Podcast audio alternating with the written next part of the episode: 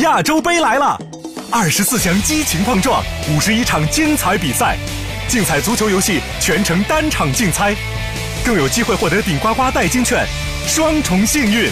中国体育彩票。二零一九年春运，郑州机场预计完成客运量约三百六十五万人次，同比增长百分之十以上。机场交警支队已提前启动春运道路交通安全管理工作。